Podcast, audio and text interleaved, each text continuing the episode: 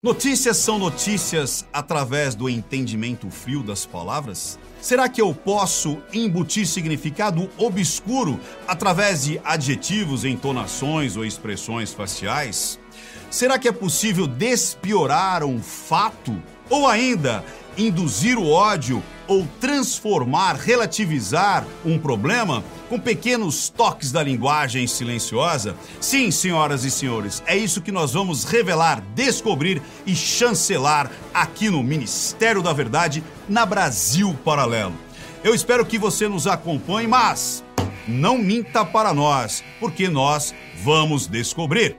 Muitos dos arquivos que nos chegaram aqui foi através dos nossos agentes e você pode ser um agente. Fique até o final que você vai descobrir como você pode contribuir com essas notícias que agora passarão pelo crivo do Ministério da Verdade. E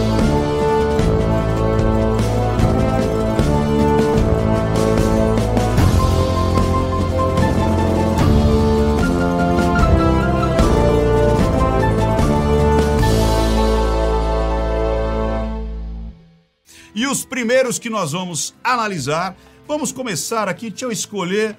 Projeto prepara jovens para negociações climáticas. Aí a repórter sorteou, né? Pegou ali uma jovem ali da comunidade.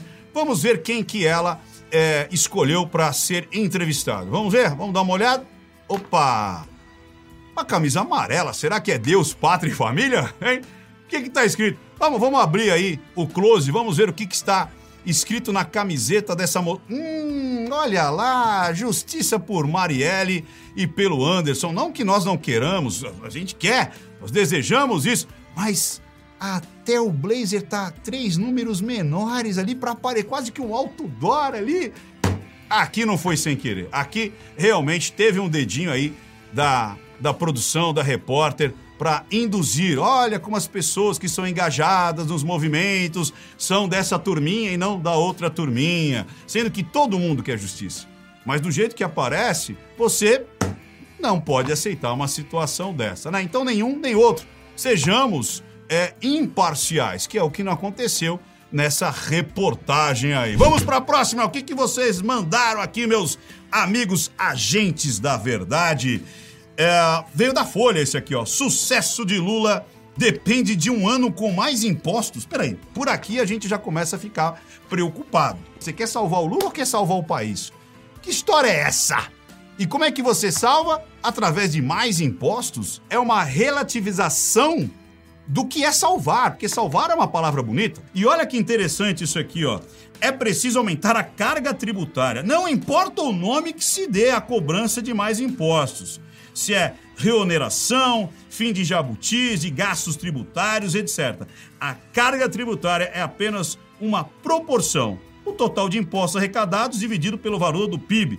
É necessário e o que deveria ter sido feito desde 2015, quando ficou cada vez mais claro que as contas do governo haviam ido à breca, isto é, cobrar mais impostos em vez de pedir emprestado a fim de cobrir os déficits. Olha que interessante. Olha como ele coloca o ou ou ou vamos pegar dinheiro emprestado de fora, ou vamos cobrar mais impostos. Não! Ou fomentamos a economia para que os brasileiros se deem bem e não pensar em salvar o Lula 3. Porque ele está dizendo que aqueles que não querem cobrar impostos ou abaixar os impostos eram quem? Os bárbaros políticos.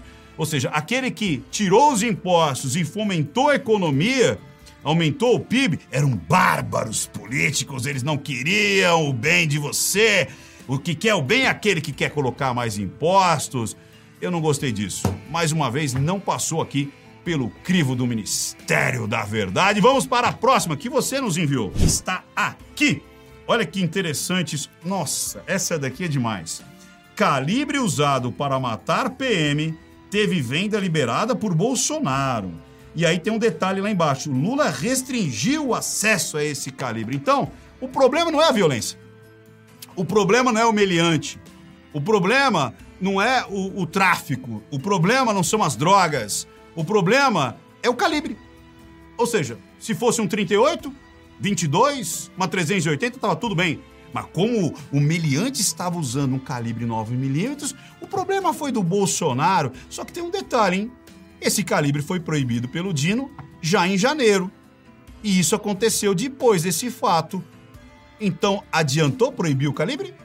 Não, senhoras e senhores, porque o meliante, ele não compra armas que estão liberadas ou não. Ele é um meliante, ele é um bandido, ele não segue as leis.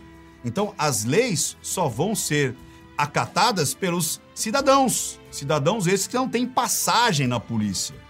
Agora, esse daí vai continuar não seguindo. Então, esse jornalista também não passa, porque em vez ele dar ênfase na violência, no coitado do PM que faleceu cumprindo o seu dever, não, não, não. O problema é o calibre.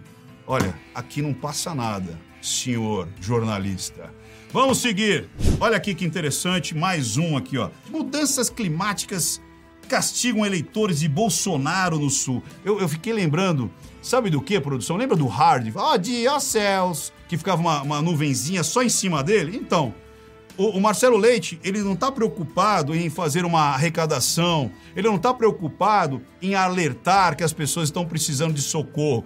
Ele está ali para provocar os eleitores do Bolsonaro do Rio Grande do Sul, de Santa Catarina, porque olha, o ciclone castigou os eleitores de Bolsonaro. Agora eu fico pensando o seguinte: imagina um coitado que perdeu tudo e nem da política ele gosta. Não gosta da política. Ele estava ali na dele, nem gosta da política e ele perdeu tudo. Como é que ele lê uma notícia dessa? É agradável ler uma notícia dessa, senhor Leite? Não é agradável ler uma notícia dessa. Você já tomou o nosso alarme vermelho aqui do Ministério da Verdade. Só que tem uma coisa interessante. Ele deu a, a mão à palmatória. Olha aqui, ó. Ciclone não é desculpa para provocar vítimas no Rio Grande do Sul em Santa Catarina. Ah, errei ao destacar que bolsonaristas entre vítimas de tempestades no Sul. O interessante é que ele, ele pede a desculpa, só que ele diz que a notícia não foi para alertar, não foi para trazer uma compaixão, né, um, um ciclo de virtudes para você ajudar aquele povo castigado. Mas ele mesmo disse provocar. Eu usei aquilo para provocar. Então o jornalista, ele relata os fatos ou ele provoca aqueles eleitores aos quais ele não gosta? Então, meia desculpa para você, porque realmente essa desculpa aí não foi 100%. E o que eu quero é que você Compartilhe as suas experiências aqui no Ministério da Verdade. E como é que você vai fazer isso? Você vai ser um agente da verdade. Você vai fazer a sirene piar aqui no Ministério. Como? Mande o seu print, mande o seu recorte, ou se for em vídeo, mande o link do vídeo para o e-mail. Preste atenção, é muito simples.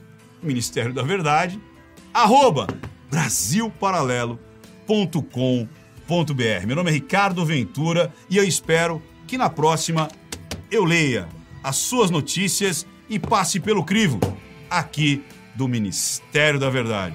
Te vejo em breve.